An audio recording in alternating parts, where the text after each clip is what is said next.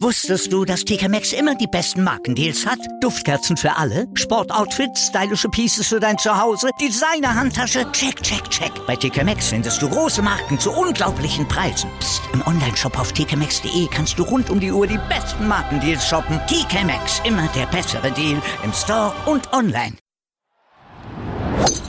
Nur Golf auf meinsportpodcast.de nur Golf am Freitag hier auf meinsportpodcast.de und wir blicken auf das Tour Championship der PGA Tour im East Lake Golf Club in Atlanta. Es geht zu Ende, die FedEx Cup Serie, die offizielle Saison der PGA Tour ist ja schon vorbei, aber die Playoffs, die finden jetzt auch ihre Entscheidung. An diesem Wochenende steht fest, wer das Jahresrennen um den FedEx Cup gewinnen wird. Und da hat man in diesem Jahr ja ein neues Format gewählt. Es geht nämlich in dieses Finale quasi mit einem Handicap-Start.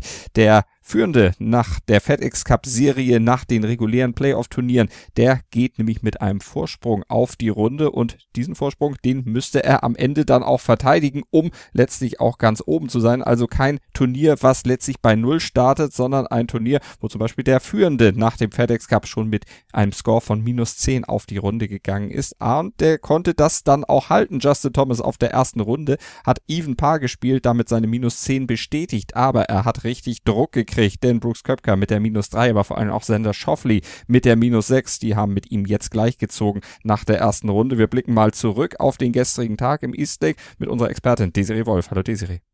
Hallo Malte. Also die befürchtete Langeweile, das können wir sagen, die ist erstmal ausgeblieben. Dieses neue Format trägt nicht dazu bei, dass irgendwelche Vorsprünge tatsächlich zementiert sind.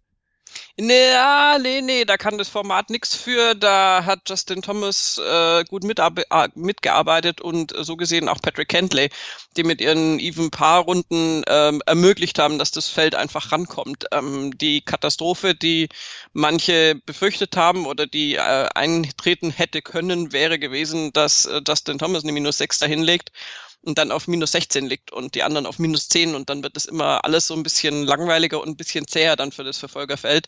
Dadurch, dass aber die ersten zwei, die den größten Vorsprung hatten, freundlicherweise wirklich einen schlechten Tag erwischt haben. Also bei Justin Thomas, äh, der war zwischendurch äh, verständlicherweise sehr gefrustet. Ähm, konnte das alles jetzt zusammenrücken und jetzt haben wir eigentlich nach Tag eins tatsächlich so eine dichte äh, im Feld, also dicht im Sinne von, das liegt jetzt so eng zusammen, dass es tatsächlich also jetzt äh, drei spannende Tage werden und noch unglaublich viel passieren kann. Also übrigens, Rory McIlroy hat das auch nur um einen Schlag verpasst. Der hat nämlich mal wieder, sorry Rory, ähm, an der 18 einen Putt äh, vorbeigeschoben, den er hätte machen müssen. Und zwar wirklich, also er hat den ja durchaus äh, ja, vorsichtig äh, begonnen, den Putt, äh, weil der eben ja, weil da ein gewisser Roll war auf den Grüns und hat den aber knapp vorbeigeschoben und war hinterher weiter weg als vorher, wo ich schon dachte, es holt er nicht hier noch ein Bogey am letzten Loch. Also auch Rory McIlroy hätte sozusagen theoretisch die Chance gehabt, auch in dieser Führungsgruppe dann noch zu sein. Liegt ein Schlag dahinter, ein Schlag ist nichts nach einem Tag. Und ähm, Insofern äh, wird es jetzt sehr, sehr spannend bleiben, aber äh, würde ich mich jetzt ein bisschen bei Justin Thomas bedanken, der sich, äh, glaube ich, schon ärgern wird. Und zwar schon allein äh, aufgrund der Tatsache, dass äh, er der Einzige ist, ähm, der an der 15 an dem Paar 3 äh, ins Wasser gehauen hat. Ähm, also es gab überhaupt nur drei Spiele insgesamt, ihn mit eingerechnet, die das Grün nicht getroffen haben äh, bei diesem Paar 3 und äh, die anderen zwei waren aber halt nur irgendwie ein bisschen daneben und er hat äh, tatsächlich sich da einen Strafschlag geholt, weil er den Ball ins Wasser gehauen hat. Und ähm, da war er dann schon, glaube ich, echt bedient, weil dieses Double Bogey ihn natürlich dann nochmal zwei Schläge gekostet hat. Definitiv. viele Fairways hat er sowieso, oder viele Grüns hat er sowieso nicht getroffen. 10 von 18 nur und 6 von 14 Fairways. Jetzt war die Fairway-Treffdichte bei allen da vorne sowieso nicht so groß. Brooks Köpke hat auch nur 6 von 14 getroffen, dafür aber 14 von 18 Grüns. Also da sieht man schon mal so den kleinen Unterschied, wo es dann auch bei Justin Thomas auf der Runde gehapert hat. Was auch noch ein Problem sein könnte, Mindset. Du hast so ein neues Format vor dir. Ist ja eine ungewohnte ungewohnte Situation. Sagte Justin Thomas ja auch nach seinem Turniersieg letzte Woche bei der BMW, ich werde das so angehen, dass ich eben, ja, guck, dass ich diese Führung verteidige. Eine Mittwochsführung, für mich was ganz Neues. Wie geht man denn das an? Da gibt es ja unterschiedliche Konzepte dann auch bei den Spielern wahrscheinlich. Ja, die haben sich da unterschiedlich geäußert. Äh, Köpker zum Beispiel hat auch, also das schließt im Prinzip an den Dustin Thomas Gedanken an. Er hat gesagt, man könnte sagen, du play, äh, spielst es wie, wie so ein Fünftages-Event ähm, und du weißt, du bist nach dem ersten Tag dann drei Schläge hinten und ähm, und äh, versuchst eben da wieder aufzuholen. Ähm, Rory McIlroy hat im Prinzip äh, ja sich das Mindset vorgenommen, das ganz normal anzugehen dass er eben auf Even Paar startet und äh, einfach äh, vier gute Runden spielt und dann guckt, was damit am Schluss bei rauskommt. Ähm, das muss jeder so ein bisschen für sich, glaube ich, finden und äh, ich denke, da wird auch noch äh, Findung passieren, weil keiner der Spieler natürlich mit diesem Format jetzt irgendwelche Erfahrungen mhm. hat. Und ähm, die meisten auch wirklich sich dahingehend defensiv äußern, dass sie, wenn sie dann gefragt werden, wie sie das Format finden, auch sagen, fragen wir am Montag nochmal, weil irgendwie, also es geht uns ja genauso, wir können da jetzt nichts zu sagen, du weißt nicht, wie, wie das Turnier jetzt weiter verläuft. Es ist auf jeden Fall äh, so ein bisschen dank JT ähm, tatsächlich jetzt spannender, als, als man vielleicht befürchtet hatte. Und ähm, ja, also die, die Spieler, jetzt ist es eh, also ich finde, jetzt sieht es nach einem normalen Turnierleaderboard aus. Es gibt welche, die schon relativ abgeschlagen sind tatsächlich, die auch überraschend schlecht gespielt haben. Fällt mir jetzt irgendwie gerade Webb Simpson ein, der Arme, den nehme ich jetzt beispielhaft raus. Das ist nicht böse gemeint, aber der wirklich da ähm, mal so ein bisschen im Ruff neben dem Grün lag und dann so einen Schlag unterschlagen hat, der uns Amateuren auch gerne mal passiert, wenn wir uns aufs Grün annähern wollen und aus dem dicken Gras nicht rauskommen. Also da waren so Webb Simpson, auch Brent Snedeker und so, die können mit der Performance definitiv nicht zufrieden sein. Die sind jetzt auch schon ein Stück zurück, aber äh, auf der anderen Seite, meine Güte, so plus eins, wenn vorne minus zehn steht, du hast noch drei Tage, weißt du auch nicht, ob da nicht noch was geht. Da kann auch einiges passieren, wenn zum Beispiel einer nochmal so einen Sahnetag erwischt wie Sander Schoffli gestern. Eine 64 gespielt, die beste Runde des Turniers. Aber es überrascht bei Schoffli eigentlich nicht. Vor zwei Jahren hat er in Eastlake gewonnen, damals ja seinen Rookie des Jahrestitel zementiert mit dem Sieg beim Jahresendturnier. Die FedEx Cup Trophäe hatte er damals noch nicht kriegt. Das war ja damals noch ein anderer Modus. Da konnte es ja noch zwei verschiedene Sieger geben, also Sieger im Turnier und in der Endabrechnung. Aber Schoffli ist ein Experte für den East Lake. Neun Runden hat er jetzt gespielt dort auf dem Kurs unter professionellen Bedingungen, also Wettbewerbsbedingungen. Acht davon unter Paar. Ja, und die neunte war mega schlecht. Das war nämlich eine Even, even Paar 70er Runde. ja. Also, äh, ja, Schoffli äh, kommt sichtlich auf diesem Platz so mittelgut zurecht. sehr stark übertrieben formuliert. Also der äh, fühlt sich da sehr wohl, das sieht man und ähm, du hast die Statistik schon aufgezählt. Dazu kommt, dass er auch ähm, tatsächlich irgendwie so sein, sein Californian Laid Back äh, Mindset durchaus davon profitiert, dass eben nur 30 Spieler da sind. Er sagt halt auch, meine Güte, du stehst halt auf der Range dir auch nicht irgendwie dauernd im Weg und sind nicht dauernd 100, was weiß ich wie viel, 150, 160 Spieler da ähm, die dann äh, da alle sich natürlich einschlagen müssen, sondern hast halt ein sehr übersichtliches Teilnehmerfeld mit diesen 30 und ähm, das scheint ihm tatsächlich auch entgegenzukommen. Das mag er gerne. Und also bei der Rundenstatistik, die er hat und auch vor allem bei der Art, wie er sich gestern präsentiert hat, nämlich wirklich äh, total souverän und ähm, da gleich mal einfach minus sechs äh, auf den Platz gelegt am ersten Tag, das ist schon sehr, sehr cool und ähm, also da könnte ich mir schon vorstellen, dass der die nächsten drei Tage jetzt auch nicht ganz schlechtes Golf spielt. Mm, die anderen aber halt leider auch. Also es wird äh, trotzdem noch spannend bleiben.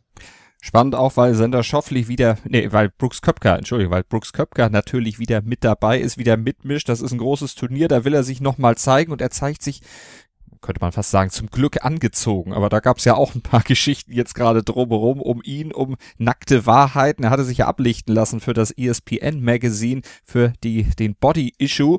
Und äh, da hat er dann äh, vorher dann, und damit ist dann auch erklärt, warum er in dieser Saison phasenweise sehr dünn daherkam, hat 22 oder 23 Pfund abgenommen dafür, um sich ja gut zu präsentieren. Die hat er jetzt wieder drauf und das merkt man seinem Golfspiel aber auch an. ja, es hat ein bisschen mehr Masse bekommen. Mehr Wumms. mehr Wumms, genau. Äh, ja, wir hatten uns da ja äh, angemessen drüber aufgeregt, ohne ja. eben zu wissen, warum er das macht. Wusste ich ja keiner. Das war ja ein ziemlich gut gehütetes Geheimnis. Ja, ja, das hat er, hat er, hätte er aber vielleicht auch mal sagen können, weil dann hätten wir wenigstens was mit anfangen können. Ich meine, das sind ja alle ausgetickt, dass er da äh, so eine riesen Gewichtsreduzierung von einem Tag auf den anderen macht, ohne irgendwie, dass, dass man genau wusste, warum er das jetzt macht und hat ja dann auch prompt Zwischenzeitlich ist es natürlich völlig egal, weil er, wie wir jetzt ja wissen, äh, konzentriert er sich ja eh nur auf die Majors, in Anführungszeichen. Ähm, und bei den normalen Turnieren ist ja egal, wenn du mal eine Tiefphase hast, aber ähm, es war natürlich völlig unvermittelt, dass der da so viel abnimmt. Und das ist auch fürs Golfspiel natürlich nicht ganz irgendwie super.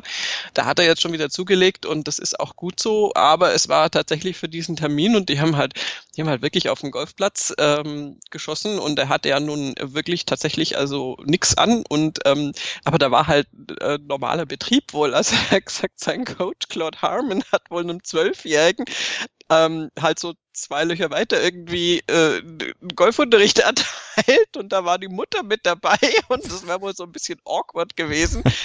ähm, mit seinen Golfkollegen hat er weniger Stress, weil er sagt, mein Gott, die haben mich alle schon mal nackt im Lockerroom gesehen, da, äh, da gibt es jetzt keinen Aufsehen, aber es ist interessant, wer das alles abgelehnt hat. Äh, also Rory McIlroy hat äh, wohl auch schon mal die Anfrage gehabt, ich glaube 2015 und ähm, hat es dann nicht gemacht, weil er so, also so sinngemäß, weil er nicht wusste, wie das ankommt. Ricky Fowler hat das auch schon abgelehnt, also und die sind alle mehr oder weniger so, ähm, ja, mein Gott, Brooks, wenn er die Eier hat, sagen wir es mal so. Die man zum Glück nicht gesehen hat, ja? Nein, um Gottes Willen, aber ähm, ja, ist ja auch, ist ja auch witzig. Also ich finde es ja. lustig. Äh, die beste Reaktion darauf übrigens hat wie immer, wie immer war ja zu vermuten, nicht Phil Mickelson gebracht, der sich auch gleich mit Oberkörper frei natürlich hat ablichten lassen, so quasi zeitgleich, sondern Ian Poulter. Das war mein Lacher des Tages gestern. Ich, ich konnte mich fast nicht mehr einkriegen weil Ian Poulter hat natürlich dann äh, auf Twitter gepostet, and people gave me shit for covering my bits with a golf bag. Um, Sir, Sir Brooks Köpka, thanks for taking the mantle. Und, äh, und daraufhin hat dann James Corrigan äh, getwittert, it was more of a head cover than a golf bag, uh, to be frank. Also der meinte sich zu erinnern, dass das bei Ian Poulter dann nur eine Schlägerhülle gewesen wäre. und Ian Poulter hat dann äh, das Foto tatsächlich getwittert, also nackte Ian Poulter mit einem rosa und schwarzen Golfbag, komplettes Tourbag, was er so umhängen hat und was dann in der äh, entscheidenden Körpermitte dann eben auch ihm ist. Und, äh, und er hat zurückgeschrieben, no, it was definitely a golf bag. Head cover wouldn't be enough. Na. das in Kombination mit diesem Bild, also wer Ian Poulter auf Twitter folgt, äh, muss sich das unbedingt anschauen ist das unglaublich lustig gewesen. Und äh, also insofern hat äh, die Aktion von Brooks Köpker da sehr, sehr viel, ähm, wie soll ich sagen, ähm, äh, äh Aufsehen erregt und auch Reaktionen hervorgerufen. Ähm, ich finde es, meine Güte, mein, wenn er wenn er sich da ablichten lässt und das so schön anzusehen ist, soll er das machen. Also Absolut. Kann man machen, muss man nicht machen, aber wenn man das möchte, ist ja jedem freigestellt. Und Phil Mickelson, wo wir gerade bei dem waren, der hat ja sowieso auch schon gewisse Körperteile von sich auch präsentiert. Bei dem sind es nur die Haxen, die ja durchaus Eindruck erwecken. Oh, ja, ja, ja. Also da gibt es ja inzwischen Videos dafür mit Musik unterlegt und alles. Also äh, lassen wir mal die Haxen von Phil Mickelson außen vor. Da ist mir dann tatsächlich der Ganzkörper von Brooks Köpker noch lieber. Aber ein Lied wie damals Karl-Heinz Rummenigge gibt es noch nicht. Rummenigge, Rummenigge, der hat Haxen. Schön sonst gewachsen äh, nee, aber sowas ähnliches. Es gibt irgend so Twitter-Filmchen über, also so, eine, so ein Zusammenschnitt über Phils äh, Twitter-Aktivitäten und, und da ist tatsächlich so ein, so, ein, so ein Song drunter, wo er dann auch so, so C ran, C weg, so eine Übung macht, wenn er einen Fuß auf dem Tisch hat und äh, also es ist, es ist ein bisschen finster. Vielleicht ähm, findet man das auf Twitter noch irgendwo unter Phil Mickelson oder ich glaube, nee, es war golf.com hat das äh, über Phil Mickelson, glaube ich, gedreht. Das ist ziemlich crazy. Da singt er auch. Oh und Gott. Also, äh, kann, also ich, ich warne vor traumatischen Spätfolgen. Wer hart im Nehmen ist, wir übernehmen keine Verantwortung dafür. Genau. Das ist nicht auf unserem Mist gewachsen, aber ihr könnt es euch natürlich gerne angucken. Ganz genau. So sieht's aus. Wir gucken natürlich am Wochenende auch weiter drauf auf das Tour Championship in Eastlake, hoffen weiter auf so spannende Runden wie gestern Abend, weiter auf so ein enges Rennen an der Spitze. Aktuell ja Schoffli, Köpka und Thomas mit minus 10 vorne auf Platz 1. Dahinter Rory McElroy mit minus 9 und auch dahinter wird's noch spannend. Also es kann noch einiges passieren in Eastlake beim Finale um das Tour Championship, um den FedEx Cup 2019. Wir bleiben dran. Montag gibt's das Ganze dann aufgelöst bei nur Golf, dazu natürlich auch noch die European Tour, dazu natürlich alles, was sonst noch so stattfindet in Sachen Golfsport. Wir sind für euch da immer montags mit der langen Ausgabe und quasi der Wochenendbilanz. Vielen Dank fürs Zuhören und dir vielen Dank, Desiree. Gerne. Wusstest du, dass TK Maxx immer die besten Markendeals hat? Duftkerzen für alle, Sportoutfits, stylische Pieces für dein Zuhause, Designer-Handtasche, check, check, check. Bei TK Maxx findest du große Marken zu unglaublichen Preisen. Psst. im Onlineshop auf tkmaxx.de kannst du rund um die Uhr die besten Markendeals shoppen. TK Maxx, immer der bessere Deal im Store und online. Was zum Teufel, du Bastard? Du bist tot, du kleiner Hundeficker. Und dieser kleine Hundeficker, das ist unser Werner. Ein ganz normaler Berliner Kleinstkrimineller, der dann aber im Knast das Ding seines Lebens dreht. Una Fantastica Risetta Perla Pizza.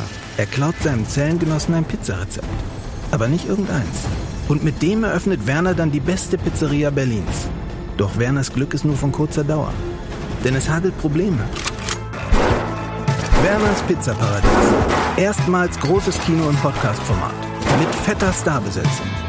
Alina But, Kida Ramadan, Edin Hasanovic, Oliver Koritke, Ralf Richter, Ben Becker, Winfried Glatzeder, Anna Schmidt und viele mehr. Abonniert die Scheiße. Jetzt macht schon, mach!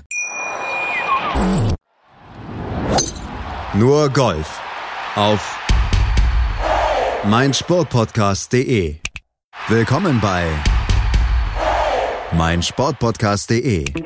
Wir sind Podcast. Wir bieten euch die größte Auswahl an Sportpodcasts, die der deutschsprachige Raum so zu bieten hat. Über 20 Sportarten, mehr als 45 Podcast-Serien, über 9000 veröffentlichte Podcasts und über 5 Millionen Podcast-Downloads allein im Jahr 2018. Wir sind Podcast. Wir sind meinsportpodcast.de.